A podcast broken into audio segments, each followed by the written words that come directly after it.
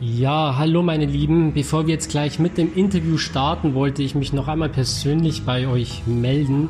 Wir hatten ja in der letzten Podcast-Episode Craig Lambrecht von Cora Wien hier im Podcast zu Gast. Es war eine riesengroße Ehre für mich, so eine Persönlichkeit, so eine international anerkannte, bekannte Persönlichkeit aus der Weinwelt hier auf dem Podcast zu haben. Und ich muss ganz ehrlich sagen, ich war zu Beginn ein bisschen unsicher, ob ich jetzt wirklich mit einer englischen Folge rausgehen kann, soll oder darf. Und im Nachhinein muss ich sagen, bin ich wirklich froh, dass ich es gemacht habe. Denn der Podcast ist super bei euch angekommen. Die Downloadzahlen waren keineswegs geringer als bei deutschen Folgen.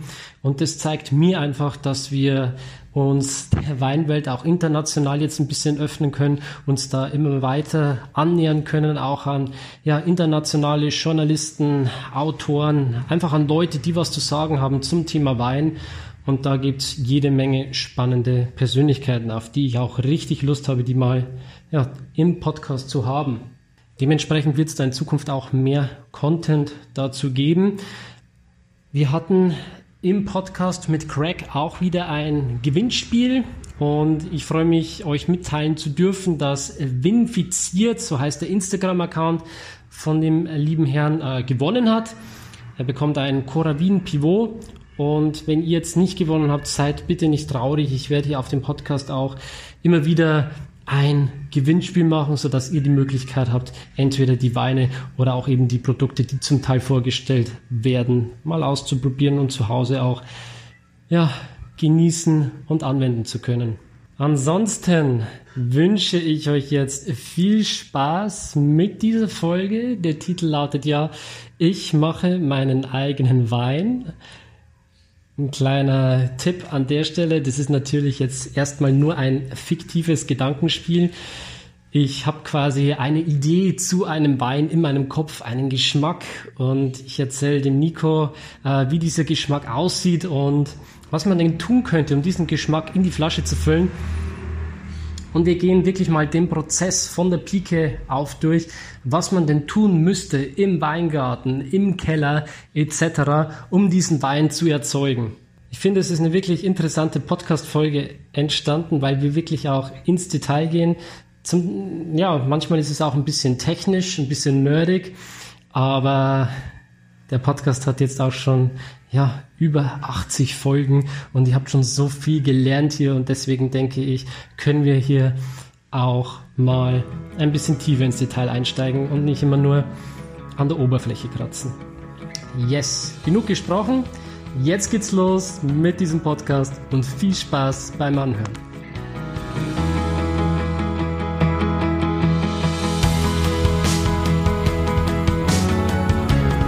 Herzlich willkommen zum Winzer Talk. Ich bin Daniel Bayer und das ist der Podcast zur Website wein-verstehen.de.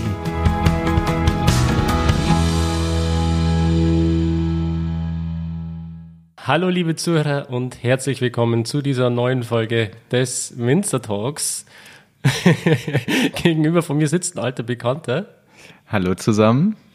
Und zwar der Nico vom Margaretenhof in Eil an der wunderschönen Saar. Herzlich willkommen, Nico. Ich freue mich, dass du heute wieder mit dabei bist. Hallo zusammen, hallo Daniel. Ich freue mich auch riesig, dass ich wieder mit dabei sein darf. Das zweite Mal mittlerweile schon. Ja, du bist ja so ein alter Podcast-Hause, du weißt ja schon genau, wie das Game hier funktioniert. Ich muss nicht mehr die Basics von den Basics er erklärt bekommen, das stimmt. Also du weißt zumindest schon mal, wo man reinsprechen muss und. Genau. Perfekt. Das passt. Ja, Nico, du hast uns ja auch ähm, beim Corona-Spezial äh, eine kurze Message damals geschickt, ähm, ja. äh, wie es so war für dich 2020 und im Gegensatz zu den anderen Winzern ähm, hast du nicht nur mit dem Virus zu kämpfen gehabt, sondern auch äh, ja, mit der Herausforderung und der großen Ehre, dieses Jahr zum ersten Mal das Weingut komplett selbst zu führen und in die Fußstapfen deines Vaters zu treten. Wie war das für dich? Das ist wahr. Ja, das war ein sehr aufregendes und sehr spannendes Jahr, das muss man echt sagen.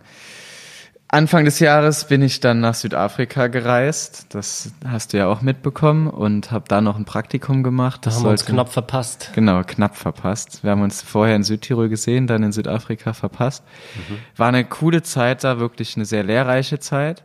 Nur leider viel zu kurz, weil dann halt eben aufgrund des Viruses ich dann die Gelegenheit nutzen musste, irgendwie noch nach Hause zu kommen. Habe dann eine der letzten offiziellen Flieger vor den ganzen Rückholaktionen noch äh, bekommen und war dann glücklicherweise bei dem ganzen Trubel, der dann halt in Deutschland war, dann auch zu Hause. Du warst ähm, bei Hermanus unten, oder? Genau, bei Hermanus äh, beim Weingut ähm, Creation Wines. Super toller Chef, super tolles tolle Leute, die da arbeiten. Die machen Pinot Noir. Sehr viel oder? gelernt. Sehr viel Pinot Noir, sehr viel Chardonnay. Genau, für die zwei Sorten sind sie bekannt, machen auch einen sehr guten Sauvignon Blanc. Mhm. Aber gerade Chardonnay und Pinot Noir habe ich extrem viel lernen können. Und äh, auch in Südtirol bist du durch eine verdammt gute Schule gegangen, will ich mal behaupten, was nämlich bei Manningchor ja. am Kalterer See. Genau, biodynamisches Weingut, auch äh, tolle Menschen, die dort führen und arbeiten und auch extrem viel gelernt. Also das muss man echt sagen. Bisschen in das Biodynamische reinblicken können und auch äh, für mich gemerkt, dass ich da auch weiter anknüpfen möchte, auch mit unserem Weingut. Das ist natürlich, das Thema hatten wir auch die Tage mal. Es ist ein Weg, das kann man nicht von heute auf morgen bestreiten, aber wenn man den Weg schon ein bisschen im Kopf hat und das Endziel, dann glaube genau. ich, kann man das ja. irgendwann umsetzen. Da kann man gleich gerne noch ein bisschen tiefer mit einsteigen. Ich wollte dich nicht unterbrechen.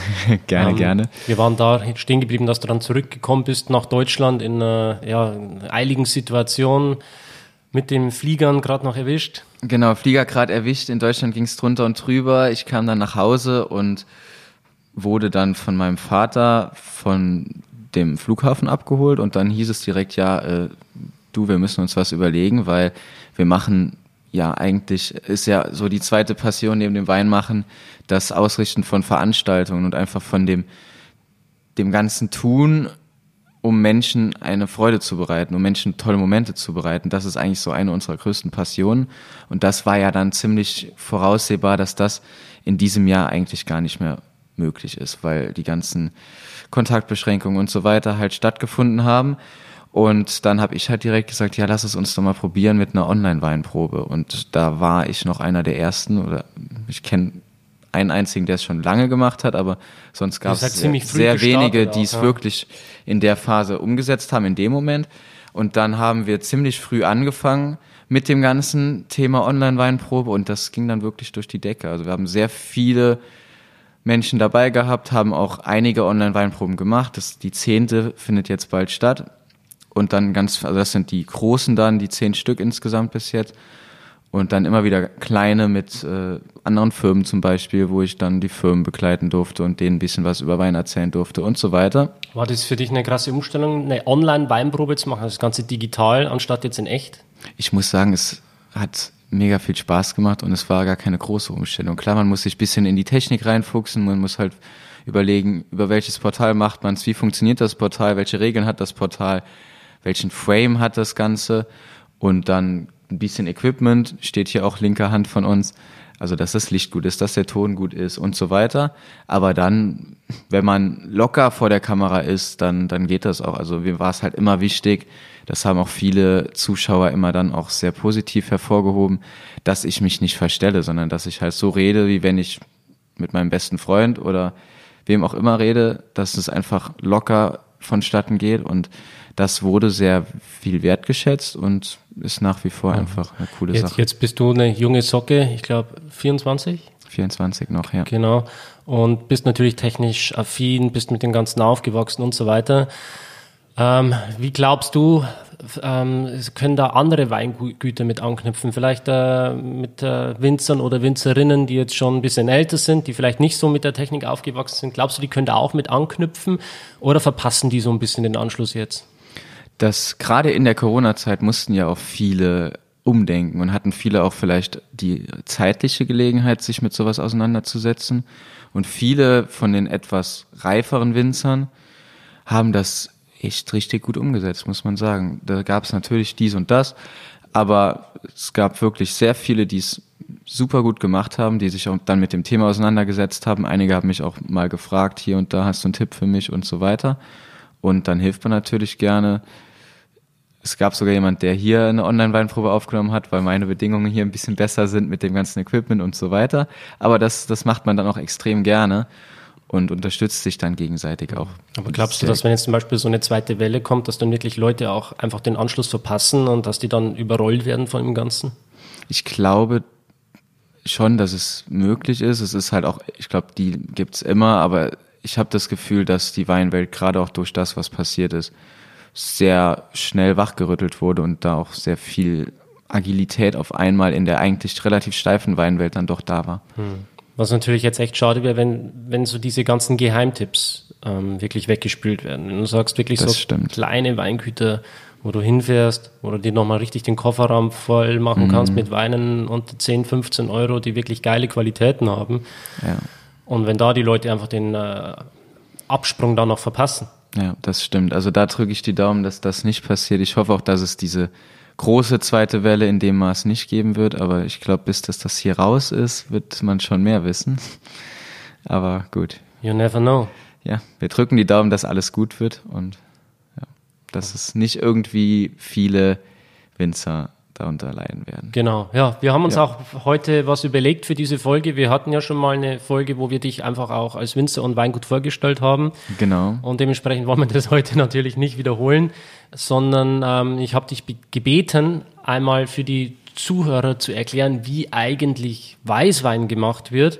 Ähm, für die Leute, die jetzt glauben, das alles schon zu wissen, die will ich trotzdem einladen, mal einfach nochmal zuzuhören, weil hier heute wirklich einer spricht, der das Ganze nicht nur studiert hat, sondern auch ähm, wirklich ähm, Vollzeit macht und genau weiß, was er tut, jeden einzelnen Arbeitsschritt nochmal genau erklären kann. Und zusätzlich ähm, probieren wir ein paar Weine, Richtig. aber keine normalen Weine so.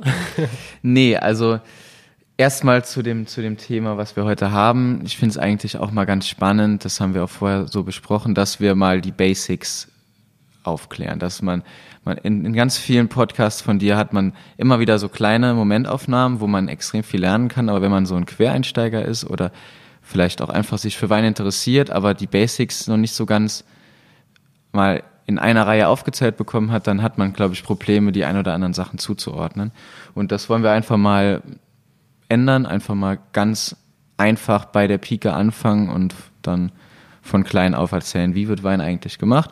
Und dazu trinken wir halt ganz leckere Tropfen und zwar, wir hatten ja schon mal was von uns und das war so unser Sortiment, was wir eigentlich immer zeigen und jetzt habe ich mir was Besonderes überlegt. Fast alles sind Fassproben. Alles ist was Besonderes. Ich selber habe ja auch schon mal in dem Podcast vorher gesagt, dass ich jemand bin, der sehr gerne mit dem Rohstoff Holz zusammenarbeitet. Und jetzt haben wir hier ganz viele Reserveweine. Alle haben irgendwie in einem Holz gelegen, entweder in einem größeren Holz oder im Barrikgebinde oder wie auch immer. Und jetzt haben wir eine kleine Überraschung hier. Also ne, wir haben eine Riesling, Riesling Reserve, noch nicht gefüllt vom Jahrgang 2018, also wirklich schon angereift, aber noch nicht in der Flasche. Ganz spannend. Dann ein Weißburgunder 19er Reserve aus dem Holzfass, ein Chardonnay Reserve aus dem Barrique und dann ein Spätburgunder, der auch noch im Barrique liegt. Und das wird auf jeden Fall spannend. Genau. Sehr schön. Ja, ich freue mich drauf. Ähm, ich würde sagen, wir starten direkt mit der Herstellung eines Weißweins. Gerne. Und starten da am besten wirklich vom Punkt Null. Also wann es wirklich losgeht, auch im Jahr eines Winzers, oder? Ja, absolut. Also so ein richtiges Losgehen hat man ja eigentlich schon mal nicht. Das ist schon mal das Erste, weil es ist ja mehr oder weniger ein Kreislauf. Also man, man endet mit was und dann fängt man auch wieder mit dem neuen Jahrgang quasi an und, und mit dem Ende eines Prozesses setzt man quasi schon den Grundstein für das Neue. Und ganz zu Beginn ist natürlich, müssen die Reben ja erstmal gepflanzt werden. Und da hat man als Winzer dann ganz viele Stellschrauben, die man drehen kann. Also man kann sich dann überlegen, welche Pflanze pflanzt man dahin. Klar, es ist eine Weinrebe, aber da gibt es ganz viele Unterschiede. Welche Rebsorte nimmt man? Nimmt man einen Riesling, einen Weißburgunder, einen Chardonnay, einen Spätburgunder, einen Grauburgunder, ich glaube, alles es, es fängt auch irgendwo mit einer Idee im Kopf an, oder? Man, das stimmt. Man hat so einen Geschmack im Kopf, den man gerne in die Flasche füllen würde. Und dann überlegt man sich, was muss ich tun, um diesen Geschmack wirklich in die Flasche zu füllen. Und dann kann man das sich ist auch der Optimalfall. Ja. Genau entscheiden, welcher, welcher Boden, welche Rebsorte und so weiter, oder? Genau. Das ist es wirklich. Also man hat das, die Idee im Kopf, dann entscheidet man sich, welche Rebsorte und wie du sagst, welches Terroir. Also wo, wo soll die Rebsorte stehen? Dann, dann machen wir doch ein kleines Spiel. Ich äh, hau jetzt eine Idee raus, wie der Wein schmecken soll, und du sagst mir, wie wir das machen, okay? Okay. Okay. Ähm, ich hätte gerne einen Weißwein, der einen gewissen Schmelz am Gaumen hat, eine Mhm. gewisse Cremigkeit, ähm, aber trotzdem auch so eine Spur Salzigkeit Mhm. und dazu leckere, reife Aprikosen und Pfirsichfrüchte mit einer erfrischenden Säure. Okay, cool. Dann haben wir ganz viele Stellschrauben, wo wir da dran drehen können. Als erstes überlege ich mir, gut, er will eine Aprikosenfrucht, er will eine Schmelzigkeit, er will eine Frische, er will eine Säure. Welche Rebsorte kann das? Und da ich jetzt selber auch eigentlich von der DNA ein Rieslingmacher bin, könnte man da jetzt einen Riesling nehmen. Man könnte auch einen Chardonnay nehmen, zum Beispiel, aber ich gehe da lieber auf den Riesling, weil der die klarere Frucht rüberbringt und diese Salzigkeit, diese Mineralischkeit, wenn man vieles richtig macht, auch mit sich bringt. Und natürlich auch die Säure. Also würde ich sagen, wir pflanzen einen Riesling. Auf welchem Boden? Das wäre das nächste. Es sollte, wenn es salzig und, und karg sein soll, wenn es einfach diesen, diesen, äh, diese, diese Mineralität mit sich bringen soll, dann sollte es auch ein karger Boden sein. Also nicht irgendwie ein dicker Löss-Lehmboden, sondern was Steiniges. Und wir selber haben ja jetzt beide Möglichkeiten. Wir können auf einen steinigen, kalkigen Boden gehen, was möglich wäre, oder auf einen steinigen, schiefrigen Boden weil wir halt beide Terroirs bespielen können. Obermosel als steiniger, kalkiger Boden mit dem Muschelkalk und halt eben die Saar mit dem Schiefer. Ich würde jetzt aber mit dir oder mit deiner Idee mal auf Schiefer gehen, weil das nochmal diese Salzigkeit schön rüberbringt und die Cremigkeit können wir dann nachher im Keller herstellen. Und das heißt, wir holen einen Riesling auf einem kargen, steinigen Schieferboden, am besten eine gute Lage mit einer guten Ausrichtung zur Sonne und also mit einer guten Besonnung und am besten auch eine Steillage. Sowas in der Eiler Kupp zum Beispiel könnte ich mir da ganz gut vorstellen. Genau. Und dann ist natürlich auch das Thema, man hat nicht nur die, die Rebsorte, sondern man hat auch eine Unterlage. Also die, die Rebe besteht aus zwei verschiedenen Komponenten. Einmal eine amerikanische Unterlage, die quasi das Wurzelwerk bildet. Das wurde damals eingeführt, als der Reblaus-Skandal, also der, das ganze Rebsterben durch die Reblaus in Deutschland oder in ganz Europa einfach sehr akut war. Dann hat man Genau, das, das hat der, der Herr Löwen, Christopher. Genau, der hat das in der Folge damals schon erklärt, deswegen können wir das überspringen. Sehr gut, genau. Einfach die Folge anhören. Er hat es mit Sicherheit sehr gut erklärt. Aber genau, dafür hat man das eingeführt. Da hat man verschiedene Unterlagen, auf die man zurückgreifen kann. Ob es wüchsige Unterlagen sind, also die sehr viel Biomasse bilden oder eher weniger wüchsige Unterlagen. Und ich würde da jetzt eine wüchsige Unterlage nehmen, einfach weil wir einen steinigen, kargen Boden haben, dass der mit einem großen Wurzelwerk auch tief wurzeln kann und da sehr viel Mineralstoffe, Mineralien und so weiter, Aromastoffe, alles, was die, was die Rebe braucht, aus dem Boden ziehen kann und dann halt eben in die Pflanze einlagern kann. Also wüchsige Unterlage, ein Riesling obendrauf und dann kann man noch mit der Erziehung rumspielen. Macht man eine Einzelstockerziehung, das Traditionelle am, an der Mosel, oder macht man es mit einem Drahtrahmen? Eine Einzelstockerziehung hat immer weniger Blatt-Frucht-Verhältnis als das im Drahtrahmen. Also man hat mehr Blätter als Frucht. Heißt, also beim Drahtrahmen hat man mehr Blätter als Frucht. Heißt, man hat am Ende reifere Trauben. Man hat am Ende eine bessere Reifeausprägung, weil die Blätter wie so Solarpanels quasi Die die, nehmen die Sonne, die Sonne Sonnenenergie aufnehmen und dann halt in die Rebe und in die Trauben einspeisen. Und dementsprechend würde ich mich für die für die ähm, Drahtrahmenerziehung Und welche Vorteile hätte die. Einzelstockerziehung? Wenn man zum Beispiel so, so spannende Kabinette herstellen will, das kommt am besten von einer Einzelstockerziehung, weil es einfach eine gewisse Frische auch dann mit sich bringt. Zum Beispiel. Und es ist halt das Traditionelle, es ist auch mehr Arbeit an sich, das zu pflegen. Viele Die Frische Winzer, kommt dann daher, weil die länger reifen, weil die äh, länger Weil brauchen, die Energie von genau, der Sonne genau, aufzunehmen. genau, so Okay. kann man es sagen. Viele Winzer stellen um auf Drahtrahmen, weil es in vielen Belangen besser ist.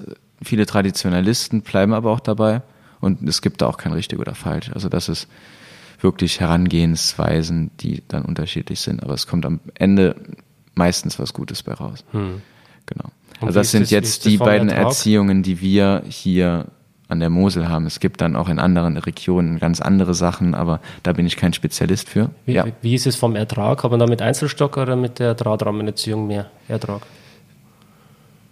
Mm, Kann man so nicht über den Kamm scheren. Eigentlich tendenziell hat der Einzelstock ein bisschen weniger, aber man kann auch beim Radrahmen das so anschneiden und so übers Jahr über dann die Sachen machen, dass man mit einem guten, geringen Ertrag dann auskommt und das gut ist. Mhm. Ja, wir wollen ja ertragsreduziert arbeiten. Genau, das ist nämlich dann das nächste für das, was du haben möchtest. Braucht man auch eine gewisse Aromenkonzentration, die durch eine Ertragsreduzierung halt auch kommt. Heißt, der nächste Schritt, wenn das dann erstmal drei Jahre dauert, bis die Rebe angewachsen ist, bis mal der erste Ertrag kommt, ist dann halt der Rebschnitt. Das ist quasi Nummer eins Step in der Weinmachung nach den Pflanzen, klar. Und dann hat man den Rebschnitt, also man hat die Rebe vor sich und muss dann das Jahr bestimmen und kann dann bestimmen, wie viele Augen man anschneidet, sagt man. Also wie viele Triebe hat man und pro Trieb hat man dann am Ende nochmal zwei, drei, vier Trauben ungefähr. Und wir versuchen dann relativ wenig anzuschneiden, das heißt ungefähr zehn bis zwölf Triebe und die dann in einen Flachbogen zu legen. Also man kann dann verschiedene Bogen binden. Das geht jetzt sehr tief ins Detail nochmal, aber ich, ich reise es nur einmal ganz kurz an. Also wir binden das dann, also wir haben dann einen Bogen, einen, eine Route quasi. Und das nehmen, nehmen wir, legen das über diesen Drahtrahmen und binden das an dem Drahtrahmen fest. Und das ist dann die Fruchtroute, sagen wir dazu, die dann austreibt, die dann ganz viele neue grüne Routen bildet. Und dort wachsen dann an jeder Route zwei bis vier Trauben, die dann verschieden schwer sein können und so weiter. Aber das ist auf jeden Fall schon mal die Grundlage für das ganze Jahr und daran arbeiten wir dann das ganze Jahr. Okay, ich glaube, dass es jetzt nicht zu tief geht ähm, und wir trotzdem ein bisschen mehr in diese Makrosicht reingehen. Ja. Spulen wir jetzt ein bisschen vor, oder? Gerne, gerne. Das Traubenmaterial ist jetzt reif. Traubenmaterial, gut, wir haben im, im Weinberg dann viele Schritte zu tun. Man kann entblättern, man, kann, man muss Das, irgendwann. das haben wir schon in einem anderen Podcast hundertmal besprochen. Super, Deswegen okay. würde ich da jetzt wirklich einfach vorspulen ähm, zum gut. Erntezeitpunkt, weil da ist eigentlich so dieser Lag, ähm, wo Mhm. eigentlich noch nicht viel drüber gesagt wurde. So. Gerne. Das wäre echt interessant. Dann wird's reif und dann ist Erntezeitpunkt. Und da sind wir jetzt gerade auch von der, äh, von dem Zeitpunkt. Ja, wir sind jetzt hier im Herbst auf jeden Fall und der Daniel hat mich ja auch die letzten zwei Tage ein bisschen begleitet, um zu sehen, wie es so abläuft bei uns Ich, ich war dein Herbst. Knecht, ja. Ich war dein Knecht. Ich durfte er durfte mal. Trauben stampfen, er durfte Petnuts äh, verschließen mit einem Kronkorker. Er war eigentlich immer mal da. Wenn ich mal eine Hand gebraucht habe, habe ich auf dem Stapler gesessen, habe gesagt, hey, mach mal den Hahn da zu schnell. Ja, man, man konnte mein Leiden live auf Instagram mitverfolgen. Ja, zwischendurch hat er sich dann im Keller verzogen, im romantischen. Genau, und da sind wir jetzt. Wir haben dann Erntezeitpunkt und dann ist es so, dass es verschiedene Erntezeitpunkte gibt, die gut sind. Nehmen wir die Trauben reif, aber noch nicht überreif. Das ist dann so eine Kabinettqualität quasi. Ja, Lass uns bei dem Beispiel bleiben, das ich gesagt habe. Dein Beispiel würde ich jetzt vollreife Trauben nehmen. So richtig schön goldgelbe Trauben, die einfach einen schon anlachen, die noch kerngesund sein müssen. Man hat halt auch bei uns gerade oder generell in Deutschland kämp- kämpft man immer noch mit dem oder nach wie vor mit dem Problem des Botrytis, was aber auch kein Problem ist, sondern für manche auch Luxus pur ist. Also man kann ganz große Weine daraus machen. Trockenbeeren auslesen, Beeren auslesen. Wenn man aber den Weinstil verfolgen will, den jetzt Daniel vorgeschlagen hat, dann sollte man auf 100% gesunde Trauben gehen. Also wirklich die goldgelben Träubchen, die einen anlachen, die lesen wir dann selektiv per Hand, dass wir wirklich nur das perfekte Material da haben, so wie wir es auch vorgestern gemacht haben, als du da warst, Daniel. Und dann haben wir das da. Dann würde ich es ganz kurz einmazerieren, also so wie wir es auch zum Beispiel gemacht haben mit den Füßen. Man kann es auch mit der Maschine machen. Also entweder entrappen und dann in, den, in der Maische liegen lassen, also Saft, Kerne, Schale. Das ist die Maische und dann kann der Saft sich aus den Schalen die ganzen guten Aromakomponenten rausziehen. Das gibt dem Ganzen nochmal diese Frucht, die du haben wolltest. Und wenn wir es mit den Füßen machen, haben wir halt das Glück, dass wir auch noch ganze Trauben drin haben. Das heißt, wir haben so eine Mischung aus, aus Ganztraubenpressung und Maischestandzeit. Und wenn man das dann sehr behutsam weiterverarbeitet, gibt das dem Riesling nochmal einen gewissen Kick und diese Salzigkeit wird dadurch auch noch weiter unterstrichen. Genau, dann machen wir weiter mit dem Pressen nach der Maischestandzeit. Also wir lassen Wie lange lassen wir, also machen wir Maischestandzeit ungefähr? Ich würde es nicht übertreiben, abends spät stampfen und dann morgens direkt auf die Presse werfen zum Beispiel. Dann sind wir bei 10 bis 12 Stunden mhm. ungefähr. Vielleicht 10 sind ganz gut. Man kann es auch mit 4 machen, dann ist auch alles super. Aber ich denke, für was Hochwertiges sind die 10 Stunden schon gut. So machen wir es. Es gibt auch viele Winzer, die mit direkt Ganztraubenpressung arbeiten. Das ist auch immer Sache des Stils. Ganztraubenpressung ist dann sehr frisch, sehr, also du, du und stützt quasi die Säure damit weiter. Aber da wir einen Riesling haben, der hier in dem Klima auch von Natur aus einen niedrigen pH und eine gute Säure mitbringt, brauchen wir da nicht noch extrem einzugreifen, sondern einfach mit dem, was da ist, arbeiten. Okay. Und dann haben wir hoffentlich so eine Säure von 8 Gramm pro Liter, mhm. ein pH von 3,0 und ein gutes Mostgewicht um die 90 Grad Öxle vielleicht. Das wäre ganz spannend, so in der perfekten Welt. Und dann können wir das weiterverarbeiten, also auf die Presse geben. Dann, wär, dann werden dann Kerne und Schale auch getrennt und wir haben nur noch den Saft. Und der Saft ist dann noch trüb. Also muss man sich vorstellen, es sieht aus wie ein naturtrüber Apfelsaft. Dann äh, muss das Trübe, um den Weinstil zu verfolgen, abgetrennt werden. Und das machen wir über eine Sedimentation. Also das heißt, es kommt in den Edelstahltank rein, oder? Über genau, Nacht? es kommt in den Edelstahltank über Nacht rein und dann sedimentieren die schweren Teilchen diese Trubstoffe von selbst runter. Mhm. In den meisten Fällen, wenn alles gut läuft. Und dann ähm, genau sedimentiert das runter. Man hat oben einen ganz klaren Saft, der der dann abgetrennt wird. Wenn man will, kann man dann noch eine Mostoxidation vorher machen, bevor man sedimentiert, einfach um die ganzen Bitterstoffe, die ganzen Phenole, die durch die Maischestandzeit dann eingetragen wurden, dass man die rauszieht durch eine Oxidation. Heißt, durch diesen, diesen Sauerstoff, der dazukommt, werden die Phenole oxidiert, werden größer, breiter, schwerer und sinken dadurch zu Boden. Wie, wie, macht man das? Mit welchen Mitteln? Oder? Entweder wenn man, wenn man eine sehr oxidative Mostverarbeitung sowieso hat, also eine geschlitzte Presse, wie wir es jetzt zum Beispiel haben, eine große Saftwanne. Oder wenn man nochmal Sauerstoff durchbläst mit einem Kompressor und dann Sauerstoff kräftig durch, durchblasen, geht auch. Hört sich gar nicht so, so gentle an eigentlich, aber es ist für, für den Wein, den wir am Ende haben wollen, gar nicht schlecht. Also ich bin Fan davon. Ich vertraue dir da blind. Gut, dann machen wir es so. und dann sedimentieren wir es. Es ist auch der natürlichste Weg. Man kann da verschiedene andere Prozesse nehmen, wie zum Beispiel einen, einen Filter, also eine Kammerfilterpresse und es direkt filtrieren. Das ist natürlich jetzt auch nicht so gentle. Deswegen lässt man das auch weg. In unserem Fall, man kann auch flotieren, also mit einem Gas das nach oben treiben, die ganzen, die ganzen Stoffe und dann unten das klare abziehen. Ist aber auch nicht das Natürliche, sondern wir machen das, was Mutter Natur uns gibt, also mit der Schwerkraft zu arbeiten. Und das Gute ist, das macht Mutter Natur von alleine. Wir können schlafen, währenddessen das Ganze vonstatten geht und dann können wir am nächsten Tag hinkommen, den klaren Most abziehen. Und so wie du jetzt beschrieben hast mit der Cremigkeit, könnte ich mir vorstellen, da in vielleicht so ein altes Fuderfass zu gehen, was keinen Geschmack mehr abgibt, kein Holzgeschmack mehr, aber wir noch mit Holz arbeiten, um dort eine Mikrooxidation einfach zu haben und einfach auch mit dem Produkt Holz wieder in Verbindung zu sein. Und dann könnten wir in dem Fuderfass den Wein vergären. Mhm. Und ich würde spontan vergären in dem Fall, weil Gerne, es einfach ja. cool ist für Riesling. Spontan vergären heißt, wir setzen keine, keine Hefen zu, sondern wir machen einfach so, wie es ist, lassen wir es liegen und warten, bis es irgendwann anfängt zu plubbern. Also die Gärung dann von selbst in Gang geht. Das heißt, es ist, sind ja überall auf Traubenhaut, in unserem Keller, also im Weinberg im Keller sind überall Hefen und die vermehren sich dann automatisch in dem Wein und irgendwann fang, fängt halt diese natürliche Hefeflora an zu gären. Das ist immer ein bisschen eine Blackbox, sage ich einfach mal, weil man nicht weiß, wo es am Ende bei rauskommt.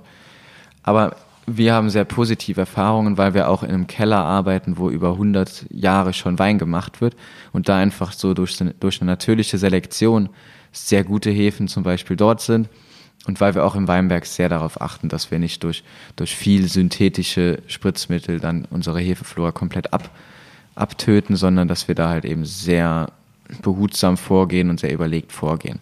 Dementsprechend, wenn man da seine Hausaufgaben gemacht hat, dann klappt das auch ganz gut mit der spontanen Gärung. Und dann können wir es im Auge behalten und dann machen wir einfach wirklich ein kontrolliertes Nichtstun am Anfang. Also wir kontrollieren jeden Tag, ob die Gärung gut vonstatten geht. Wir geben eine gute Ernährung den Hefen, also mit Hefezellwänden, wo die Hefe dann sich weiter ernähren kann, dass sie keine Fehlaromen, also kein Böxer bildet, weil du willst ja eine klare Fruchtausprägung. Und wenn der Wein irgendwie in eine Richtung geht, die nicht so spannend ist, dann können wir immer noch eingreifen. Aber lieber erstmal weniger eingreifen, weil weniger in dem Moment einfach mehr ist. Mhm. Wenn die Gärung dann abgeschlossen ist, dann könnten wir für die Cremigkeit einen biologischen Säureabbau machen. Heißt, Äpfelsäure wird in Weinsäure umgewandelt, äh, Äpfelsäure wird in Milchsäure, Milchsäure umgewandelt. Sprechfehler. Und dadurch wirkt es halt ein bisschen smoother, ein bisschen, ja, hat mehr Mundgefühl, mehr Cremigkeit. Aber und ich der würde, Wein ist immer noch vegan, muss man dazu Und sagen. der Wein ist immer noch vegan. Weil Milchsäure ja. hat ja nichts mit Milch zu tun. Oder das so. stimmt. Ja. Aber das würde ich jetzt bei einem Riesling nicht machen, weil ich finde, es beim Riesling einfach nicht immer so gut passt. Sondern und wie kriegen wir dann die Cremigkeit rein? Kann man da irgendwie durch eine lange Hefelagerung. Eine lange Hefelagerung. Genau, das wäre mein Vorschlag. Lange auf der Hefe lassen, vielleicht auch mal zwischendurch aufrühren. Also das heißt, die Hefe, die jetzt eigentlich schon ähm, den ganzen Zucker aufgefressen hat und vergoren ist, die ist noch da. Die ist zwar irgendwie tot jetzt, oder? Semitot. Es gibt noch lebende Hefezellen, sie haben aber nichts mehr zum, zum äh, Essen quasi und Aha. es gibt mit Sicherheit ein paar, die noch überleben, aber die meisten sind nicht mehr lebendig. Und dann sinken sie auch ab nach unten und wenn wir jetzt aber immer wieder aufrühren, dann, dann können die Hefen gute Stoffe abgeben. Glutathione zum Beispiel. Batonage. Batonage nennt man das, ja. Ich würde es nicht übertreiben, dass es nicht zu breit wird, dass es immer noch diesen geradlinigen Stil hat. Aber man kann es mal hier und da machen. Immer wieder probieren natürlich, also in Touch bleiben mit dem Wein und dann so eine Cremigkeit produzieren. Das nennt man auch Surly, oder? Genau, Surly ist das, das. Das sind die zwei äh, Fachbegriffe, die man sich merken muss hier an der Stelle quasi. Um diese Cremigkeit in den Wein zu bekommen, lassen wir quasi den Wein auf der Hefe, rühren ihn ab und zu auf. Das ist dann die Batonage und den ganzen Prozess. Ja. Dieses auf der Hefe lassen ist dann Surly. Surly, genau. Das sind die Fachbegriffe, die jetzt in der Stelle sehr wichtig sind. Genau. Aber wie gesagt, nicht übertreiben mit der Batonage, sonst wird es zu breit. Das wollen wir auch nicht. Und also was dann, heißt nicht übertreiben? Wie lange würdest du da empfehlen? Man kann es lange auf der Hefe lassen, aber vielleicht nur ein, zwei, dreimal aufrühren. Also nicht jeden Tag oder so, sondern nur mal, dass es in Schwebe ist. Dann dauert es eh nochmal, bis sich das abgesetzt hat. Wie lange würdest du auf der Hefe lassen? Jetzt konkret? Da können wir, wenn wir das wollen, das ruhig ausdehnen. Also das können wir auch ein Jahr lang machen, wenn es sein soll. Also dann aber nur dreimal aufrühren in dem einem Jahr. Genau. Okay. Wenn wir das wollen. Das, aber immer auch nach Geschmack. Also es gibt da auch kein, kein Patentrezept, immer nach Geschmack. Wenn die Hefe sich aber dann irgendwie so entwickelt, dass sie anfängt, Geschmacksstoffe abzugeben, die störend sind, dann muss man halt reagieren. Dann muss man ihn von der Hefe runternehmen. Man kann auch einfach den, sich den Spaß machen und von unten die Hefe mal abzapfen und probieren. Mhm. Das ist gar nicht schlimm, das ist gar nicht schlecht, das ist eigentlich ganz spannend, weil man dann auch schmeckt, wie schmeckt die Hefe, wie, wie fühlt sich die Hefe an ist sie noch vital, schmeckt sie gut, weil wenn sie gut schmeckt, gibt sie auch nur gute Dinge ab. Wenn sie anfängt, ein bisschen muffig zu schmecken, ein bisschen ja, böcksrig, dann sollte man reagieren. Mhm. Das ist aber so das, was, was in dem Moment ganz wichtig ist. Mhm. Und, und wie geht es dann weiter nach diesem Prozess? Und dann ist der Wein im Prinzip schon fertig. Also dann haben wir einen Wein mit einem guten Alkoholgehalt, mit einem guten Säuregehalt hoffentlich, mit wahrscheinlich relativ wenig Restzucker. Du willst wahrscheinlich einen trockenen Wein. Mhm, ja, schon. Aber ja. ich will auch nicht zu viel Alkohol. Nicht zu viel Alkohol. Das ist aber bei uns, also wenn wir die Öchsezahl haben und so weiter, dann passt das ganz gut. Was denkst du, wenn wir da rauskommen ungefähr? Da kommen wir raus bei, bei 12,5 okay. ungefähr. Und dann können wir im Prinzip den Wein nehmen und schon filtrieren, wenn du es möchtest. Wir können es aber auch uns den Spaß machen, weil wir da auch schon drüber geredet haben. Du bist ja auch ein Fan von unfiltrierten Ja, ich, ich will eigentlich den Wein nicht filtrieren, weil ich mir denke, dann gehen wieder Aromastoffe und, und Geschmack stimmt. verloren. Also der Warum? konventionelle Weg ist, man filtriert es. Wir können aber auch, dann müssen wir aber auch einen sehr guten pH-Wert haben und hoffen, dass nichts passiert, weil wenn wir es jetzt nicht filtrieren, gehen wir das Risiko ein, dass der Wein dann in der Flasche auf einmal noch einen BSA anfängt. Und dann ist die Flasche im Prinzip die Charge kaputt, weil dann CO2 entsteht und der Korken rausgedrückt wird. Dann filtrieren wir es bitte. genau. Deswegen, wenn wir sicher gehen wollen und gut schlafen wollen, filtrieren wir es. Und dann passt's, dann können wir dem Ganzen noch ein bisschen Schwefel dazugeben, einfach um diese Fruchtigkeit auch noch zu bekommen und um das Ganze auch zu konservieren. Nicht viel, ich würde da jetzt nicht an den, an den Höchstwert gehen, sondern einfach mit, es gibt so Grenzen, so Richtwerte, ich würde es mit ja, 50 freien ungefähr abfüllen. Das ist aber jetzt für die Laien wahrscheinlich einfach irrelevant. Aber oft habe ich auch mit Kunden so das Gespräch über Schwefel, so als wenn der Schwefel der Teufel wäre. Aber das ist einfach nicht so in der Weinmacherei. Wir arbeiten damit so kleinen Mengen, dass es weit weg von einer Unverträglichkeit oder von einer Gesundheitsschädigung ist. Ganz, ganz, ganz weit weg. Und es ist einfach für den Wein sehr zuträglich. Viele haben, glaube ich, noch nie ungeschwefelte Weine probiert. Und wer ungeschwefelte Weine probiert, ist oft erstmal ein bisschen geschockt, was dabei rauskommt, weil es ein ganz anderes Aromaprofil ist, wie das, was man sonst kennt. Es ist zwar auch gut, ich liebe solche Weine, Natural Weine, aber es ist nicht für die Masse gemacht im Moment. Und dementsprechend diese klare Frucht, die du auch haben willst, die kriegen wir halt dann am besten konserviert, wenn wir den Schwefel in kleinen Mengen einsetzen. Und wenn, wenn ich jetzt den Wein anschaue, den wir gemacht haben, sagen wir mal, Lesezeitpunkt war äh, 2020. Ja. Wann kommt er dann auf den Markt? Ich würde ihn, also ich würde mich nicht beeilen damit, wenn es was Hochwertiges sein soll. Aber wenn wir ein Jahr später auf den Markt kommen, dann haben wir unsere Arbeit gut gemacht. Wir haben keinen Stress mit dem Produkt und dann kommt was Gutes bei raus. Wir können es aber auch theoretisch schon ohne große Qualitätseinbußen nach neun Monaten rausbringen. Was würdest du für einen Preis verlangen, damit man hier seine Kosten zumindest gedeckt hat? Wenn wir sehen, Steillage, sehr viel Arbeit im Keller mit dem Kontrollieren, nicht mit viel dazugegeben, aber einfach immer wieder das Auge drauf werfen. Viel Arbeit im Weinberg, wie schon gesagt, mit der Steillage und so weiter. Wir haben in einem Holz gelegen, was auch nochmal mehr Aufwand ist und so weiter. Würde ich sagen, dass wir auf jeden Fall über 10 Euro liegen müssten. Wenn wir die Kosten deckeln wollen, sind wir bei 10 Euro, denke ich, ganz gut dabei. Wenn wir noch eine, ein ordentliches Packaging haben wollen, einen schönen Korken, eine schöne Anrollkapsel, dann sind wir schon bei 12,50. Und wenn wir noch was dran verdienen wollen, dann sind wir bei 15, 16, 17 Euro. Ja, hört sich Genau. gut an. Nico, hast du schon mal so einen Wein in der Art, wie ich ihn jetzt äh, geschmacklich vorgegeben habe, gemacht? Ja, ähnlich, ja, ja. Könnten wir auch noch nachher probieren. Interessant.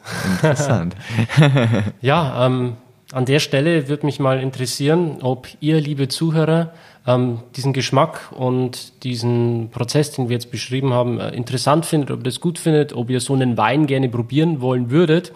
Ähm, das wäre sehr interessant für mich. Gebt mir da bitte mal Feedback. Schreibt mir einfach eine Nachricht bitte auf Instagram Wein-Verstehen oder an meine E-Mail-Adresse. Wäre wirklich toll. Ähm, die E-Mail-Adresse findet ihr im Impressum auf meiner Website wein-verstehen.de. Ähm, hier bitte wirklich mal äh, Feedback dalassen oder auch ähm, andere Ideen, welchen Weinstil ihr gerne mal probieren würdet. Denn äh, ja, vielleicht, ähm, vielleicht passiert da mal was in Zukunft. Ja, vielleicht. Wir können ja mal schauen. Ihr dürft auf jeden Fall gespannt sein. Genau, es, es kommt auf jeden Fall auf euer Interesse darauf an. Ähm, wenn ihr sagt, das, das klingt spannend, das klingt gut, dann lasst mir da bitte gerne Feedback da. Kann ich da auch damit arbeiten und dann schauen wir mal, ob da vielleicht irgendwann mal in Zukunft ähm, mehr passiert. Hört man da irgendwas raus? Ich weiß nicht. also ich will mich jetzt auch nicht aus dem Fenster lehnen oder so, aber man hat natürlich schon so Gedanken im Kopf, so man will gerne mal einen eigenen Wein machen. Und ich bin jetzt auch schon länger im Game, man, man kennt so verschiedene Winzer und Leute. Ich, mir wurde es auch schon ein paar Mal angeboten. Ich bin da sehr, sehr vorsichtig. Ähm, es muss auf jeden Fall menschlich passen. Es muss von der Stilistik her passen. Es muss von der Weinregion her passen. Äh, und es muss natürlich auch zu dem Geschmacksprofil passen, das ich mir vorstelle. Und äh, dementsprechend brauche ich da euer Feedback, bevor ich da irgendeinen Schritt mache. Weil ähm, wenn das Interesse gar nicht da ist, dann braucht man da eigentlich überhaupt nicht anfangen. So. Apropos Geschmacksprofil, ich schenke dir jetzt mal was ein, damit das hier nicht so, so eine trockene Veranstaltung ist. Schenk du schon mal gerne ein, Nico. Ich würde aber jetzt trotzdem hier für diese Folge schon mal den Sack zumachen.